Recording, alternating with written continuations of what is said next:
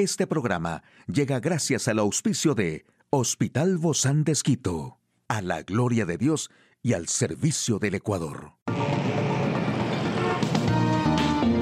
Ciudad Médica, un espacio para tu salud. Hola, ¿qué tal? Qué gusto poder acompañarte. Yo soy Ofelia Díaz de Simbaña en este mundo tan apasionante de la salud. Y no se conoce una manera de hacer que las cicatrices desaparezcan totalmente, pero muchas se aclaran solas con el tiempo. Sin embargo, los defensores de la medicina natural creen que algunos remedios pueden acelerar el proceso de aclaración y hacer que la cicatriz se note menos. Hoy te comparto algunos remedios, por ejemplo con aloe vera. Puedes retirar la piel color verde oscuro del lado más liso de la hoja de aloe vera. Extrae el gel verde claro, casi transparente. Aplica este gel directamente a tu cicatriz con movimientos circulares. Después de media hora, enjuaga el gel con agua fresca y fría. Repite dos veces al día. También puedes abrir una cápsula de vitamina E sobre la cicatriz y exprimir el aceite sobre ella. Es posible que necesites más de una cápsula para obtener suficiente líquido para cubrir la cicatriz completamente.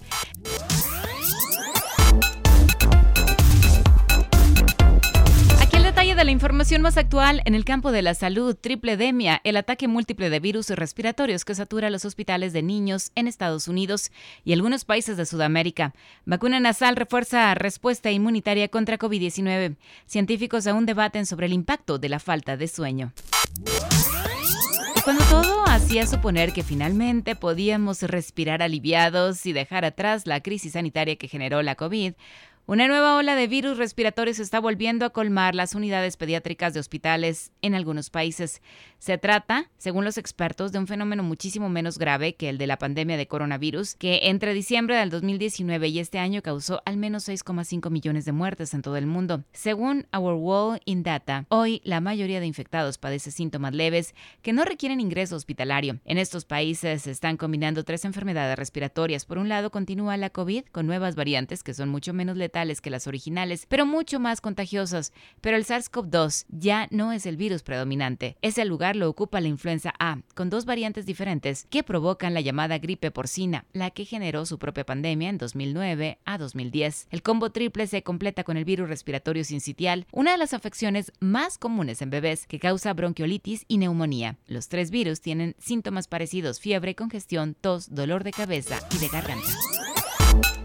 Y la vacuna nasal diseñada por la Universidad de Yale puede ayudar a reforzar las respuestas inmunitarias contra el COVID-19 en animales previamente vacunados y reducir la transmisión viral, informan investigadores. El nuevo enfoque de vacunación desarrollado por los investigadores de Yale, conocido como Prime y Spike, está diseñado para impulsar la respuesta inmunitaria en el sistema respiratorio, que es la primera parte del cuerpo que se afecta por el virus. El nuevo enfoque de Prima y Pico puede ayudar a prevenir infecciones de avance de individuos vacunados al reforzar la respuesta inmune dentro del revestimiento de la mucosa del tracto respiratorio, que son las primeras células atacadas por el COVID-19, indican los investigadores. Prime se refiere al proceso de inyección de la vacuna directamente en el músculo, como se suele hacer. Spike se refiere a una vacunación de seguimiento con proteínas de pico que se sabe que se derivan del coronavirus directamente en la fosa nasal, donde se sabe que el virus entra en el cuerpo. La vacuna nasal promueve el desarrollo de inmunidad dentro del sistema respiratorio, que puede responder más rápidamente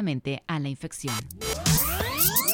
Aunque algunas personas se preocupan excesivamente por la falta de sueño, esta obsesión podría tener consecuencias.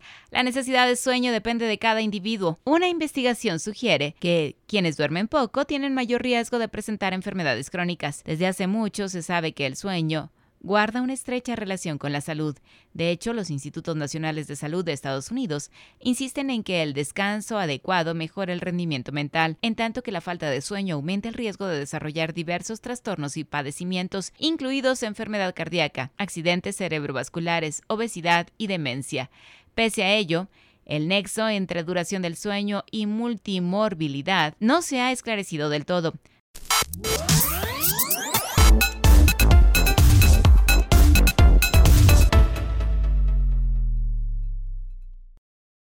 Hoy en Médico Directo hablaremos sobre la represión sexual en los adolescentes. ¿Quiere saber usted más de este interesante tema? Lo invito a que nos acompañe. Una charla amigable con nuestro invitado.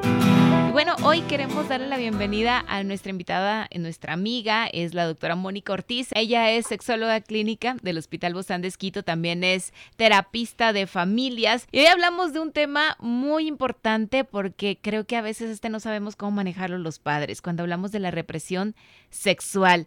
¿Cómo saber si se tiene este padecimiento. Pero para empezar, querida Moni, queremos saber qué es la represión sexual en los adolescentes o en todos, ¿no? En general. ¿A qué nos referimos? Gracias, Ofe. Y bueno, si queríamos traer a colación este término, básicamente a qué se refiere. Eh, a una serie de características psicológicas y físicas que hacen que las personas repriman su deseo sexual, ¿ya? Entonces podemos mirar quizás de dónde viene eso.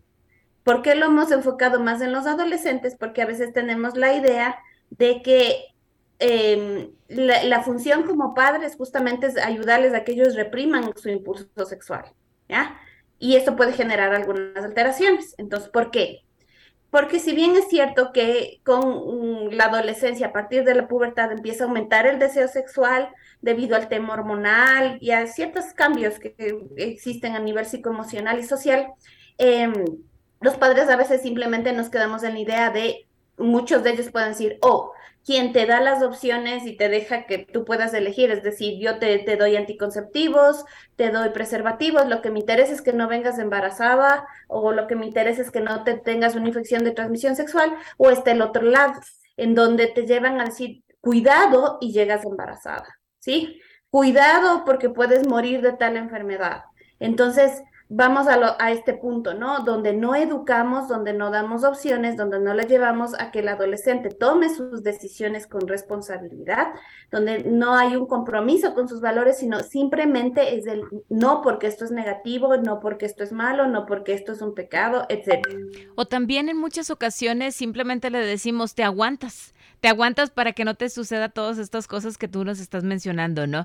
Y, y no se trata quizá de eso, sino de canalizarlo bien, de saber qué significa y en qué momento van a poder tener la expresión sexual abiertamente en un momento de su vida. Exacto, y qué bueno que trajiste este punto, Ofe, porque uno puede decir simplemente te aguantas, pero es, ¿qué hago frente a un cambio que está sucediendo en mi cuerpo, que es algo saludable, que es algo sano? Para quienes tienen una relación con Dios sabemos que eso es inclusive puesto por Dios, ¿verdad? Eso es parte del ser humano. Pero entonces, ¿qué hacemos? O sea, como padres, ¿cuál es el punto? O sea, le digo que, que, tome la libertad y rinda su todo, suelta todos sus deseos, o, o que se vaya a la ducha fría. Exacto. Que sería una forma también de reprimir nuestra sexualidad, porque es un estímulo aversivo, ¿no? Luego, si tengo deseo sexual, me baño en agua fría, es como que estuviera trayendo, indicándole a mi cuerpo que está mal sentir, ¿ya? Entonces, no es el sentido. Ahora, ahora me dirán, ¿y por qué hay un peligro en que la persona reprima su deseo sexual? ¿Ya? Porque esto puede traer justamente estas consecuencias. Entonces, a nivel sexual, ¿qué podría pasar? que en el momento, eh, que cuando, por ejemplo, ellos tienen deseo sexual o ellas empiezan a tener culpa y vergüenza ante cualquier deseo, ante, inclusive la atracción sexual, entonces empiezan a reprimir, eso a nivel psicoemocional. Pero a nivel sexual, en el momento en el que ellos ya ejerzan, por ejemplo, su función sexual, digamos que ya están casados, tienen una pareja, pueden traer repercusión en qué? En el orgasmo, por ejemplo de que en el caso de las mujeres no lleguen al orgasmo, inclusive en el caso de los varones también se da eso, que pueda presentarse fallas en la erección o que simplemente no tengan deseo sexual. Y eso se acostumbraron tanto a por reprimir. Exacto, porque no es el enfoque de canalizar, es algo diferente, que yo pueda aceptar y saber que mi deseo sexual es algo bueno, que es algo saludable, pero que eh, es, es, como el hambre, Ofe, ¿ya? Nosotros sabemos que tenemos hambre, pero hay un contexto, hay un lugar, hay un límite con respecto a lo que nosotros comemos, ¿sí? Claro, no todo me conviene, no todo es saludable. Existe la comida chatarra y existe la comida saludable, ¿no? Y creo que aquí también es saber qué es lo saludable y en qué momento y qué es lo que en este momento no me va a hacer bien. Sí, y entonces todo se liga, porque ahorita estamos hablando de los adolescentes específicamente, entonces como padres es darles educación sexual o mirar, hay otros ejes que tampoco, que también nos pueden estar apoyando en este sentido, por ejemplo, la escuela, el colegio, eh, si ellos acuden a algún grupo, por ejemplo, eclesial, y están recibiendo algún tipo de información. Recordemos que la responsabilidad directa de la educación sexual es de los padres. Entonces uno siempre tiene que estar vigilante de qué información o de qué están teniendo ellos, pero además nosotros también crear espacios de confianza y demás donde se pueda hablar de estos temas. ¿Cómo entonces canalizarlo bien? Y de manera segura para que en el momento que tengan que hacer acto en la etapa adecuada de sus vidas, obviamente ideal sería en el matrimonio, puedan desarrollar todas sus funciones sexuales. Primero es aceptar, o sea, desde el agradecimiento, o sea, si yo tengo deseo sexual, si de pronto a las mujeres nos pasa que cuando estamos en el periodo ovulatorio o perimenstrual, empieza a aumentar el deseo sexual. Entonces no es que lo que tú decías, bañarme en agua helada o algo, sino yo aprendí un principio en cuanto para los que son creyentes ¿no? es agradecer. Si tú eres creyente, crees en Dios, es agradecer a Dios por tu sexualidad. O sea, no me voy a correr, sino más bien que eso me acerque a Dios. Va a llegar en el momento en el que voy a poder ejercer mi sexualidad de una forma libre, con una pareja, bajo el contexto que tú quieres para mí. Pero por el otro lado, entender que la sexualidad tiene muchos fines, tiene objetivos. Uno de esos es darnos salud en la parte física. Entonces, en el momento en el que una persona tiene actividad sexual, está liberando una serie de endorfinas,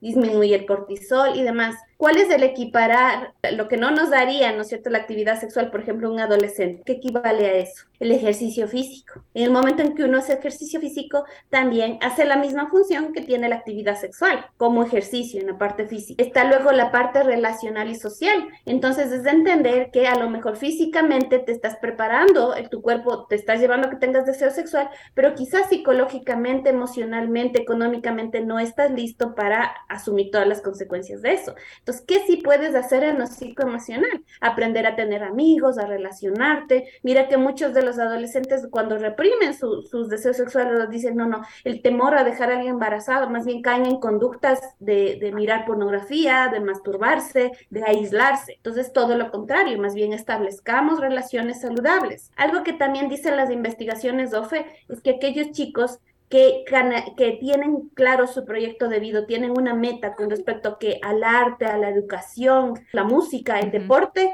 ellos tienen sus metas más claras entonces son mucho más cuidadosos en su sexualidad. Es decir, son más disciplinados, ¿no? También, porque para hacer todo esto tienen que desarrollarla.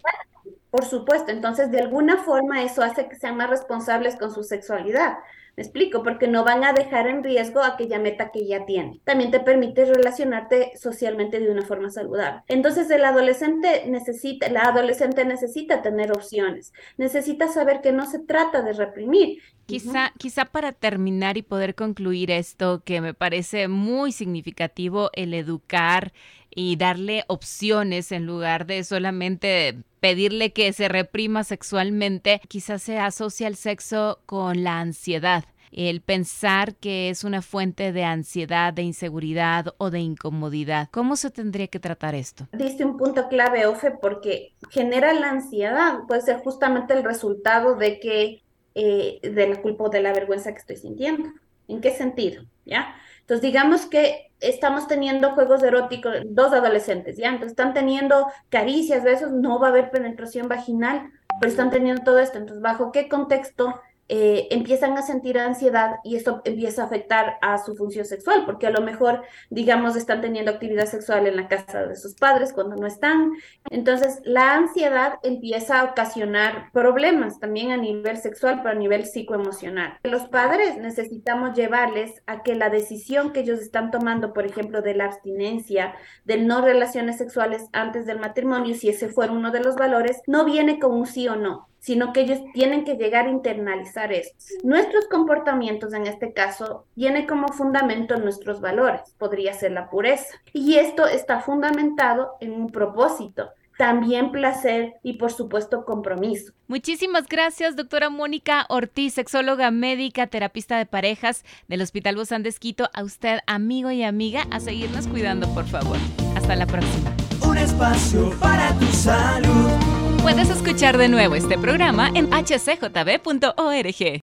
Este programa llegó a usted gracias al gentil auspicio de Hospital Bozán de Esquito, a la gloria de Dios y al servicio del Ecuador.